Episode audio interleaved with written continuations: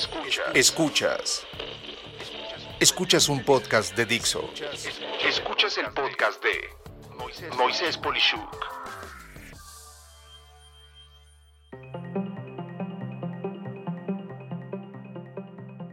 Las empresas Peter Pan. No hay duda de que la historia de Peter Pan es un clásico. Como sabes, trata de un niño que jamás quiso crecer. De la misma forma, podríamos decir que esto es válido y respetable en el caso de la vida empresarial. Y bueno, me refiero a que muchas personas tienen el falso concepto de que una de las funciones objetivo de las empresas es maximizar su crecimiento. Así es, el infinito y más allá, o como otros lo dicen, el cielo es el límite, hay que tener más empleados, hay que tener más subsidiarias, hay que tener más activos y, crecer y crecer y crecer. Y yo a lo largo de esta vida empresarial que yo he tenido, pues he visto una y otra vez cómo pues empresas privadas exitosas en su afán de crecer se hacen públicas y pierden agilidad, incluso quiebran. Eh, en otros casos hay empresas privadas que funcionan en una sede exitosamente y al tratar de, entre comillas, expandirse, pierden rentabilidad, pierden ejecutivos que pues sí aportaban aspectos únicos y con ello pues eh, reduciendo la utilidad, eh, reducen sus utilidades eh, por invertir en sucursales no redituables, dinero que sí hubiera sido redituable y acaba por simplemente ahogar a la compañía. Y en otros casos he visto negocios muy exitosos con una línea de productos o servicios que incorporan y de repente en otras nuevas líneas o prácticas perdiendo el foco de su mercado y lastimando a clientes que eran cautivos y felices como estaban. Y si ves, en todos los casos anteriores vemos una y otra vez que no querer crecer pues no era necesariamente algo equivocado o malo. Por supuesto, hay ciertas eh, mejores prácticas de crecimiento, como lo es el esquema de franquicias, por darte un ejemplo, que es una forma estructurada de poder llevar a cabo la replicabilidad de tu negocio, pero aún en ese caso, ni a todas las unidades o sucursales les va necesariamente igual en el esquema de franquicias, ni todos los negocios pueden ser sujetos a volverse tampoco franquicias. Entonces, yo me pregunto de qué depende mantenerse como una empresa Peter Pan Sí, esa empresa que ni debe ni tiene que crecer, que se quiere quedar en su infancia. Pues yo ubico tres factores. El primero es un enfoque muy puntual en el cliente o mercado atendido y de preferencia en que gracias a ese producto o servicio los clientes de sus propios clientes tienen un beneficio. Así es, no solamente el cliente directo, sino el cliente del cliente, que si se perdiera la atención o el seguimiento o las características del producto servicio y el modelo de atención que llevaba teniendo, todo se vendría abajo. En el segundo caso, lo único que siempre debe de salirse de la norma de no crecer es, en mi opinión, la utilidad del negocio. Y fíjate bien que no digo las ventas, digo la utilidad del negocio, lo que se queda después de descontar los costos y los gastos. Y bueno, si cualquier aspecto va en contra de la utilidad para reducirla, debe de verdaderamente estudiarse a fondo porque en especial se tiene que ver si, si realmente hay un beneficio.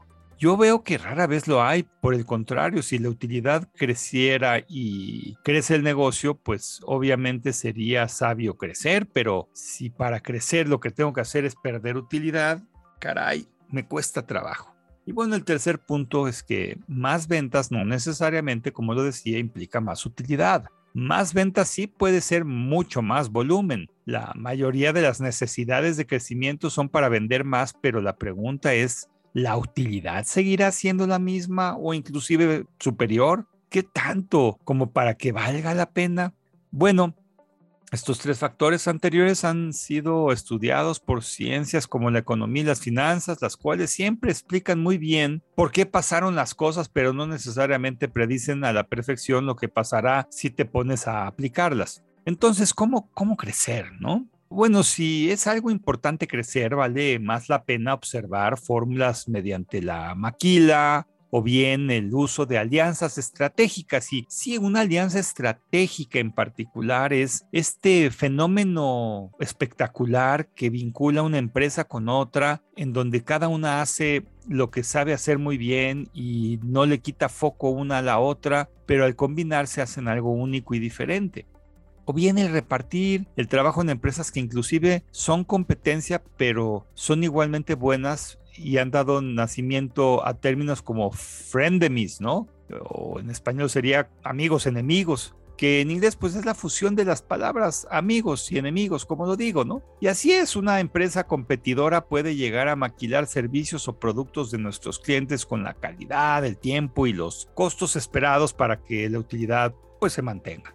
Y en otros casos, cuando se requieren incorporar nuevos productos o servicios que no son objeto de nuestro negocio, y es mejor complementarlos con una alianza a decidir hacerlo uno mismo. En pocas palabras, el ganar, ganar o sumar para multiplicar es la única fórmula ganadora que he observado cuando además todo está en blanco y negro, eh, con un formalismo legal claro, contemplando toda posible excepción o caso que pudiera darse.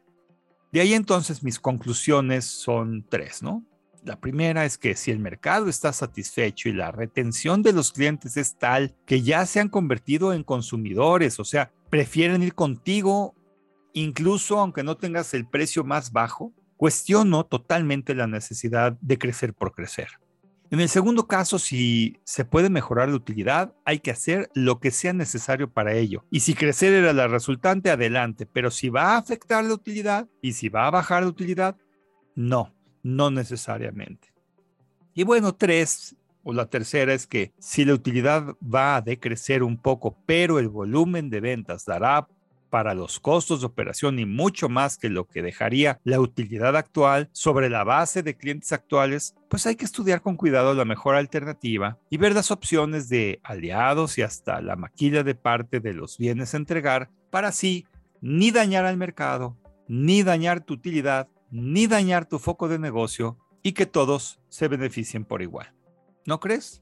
Soy Moisés Polishuk y agradezco que me hayas escuchado. Hasta la próxima.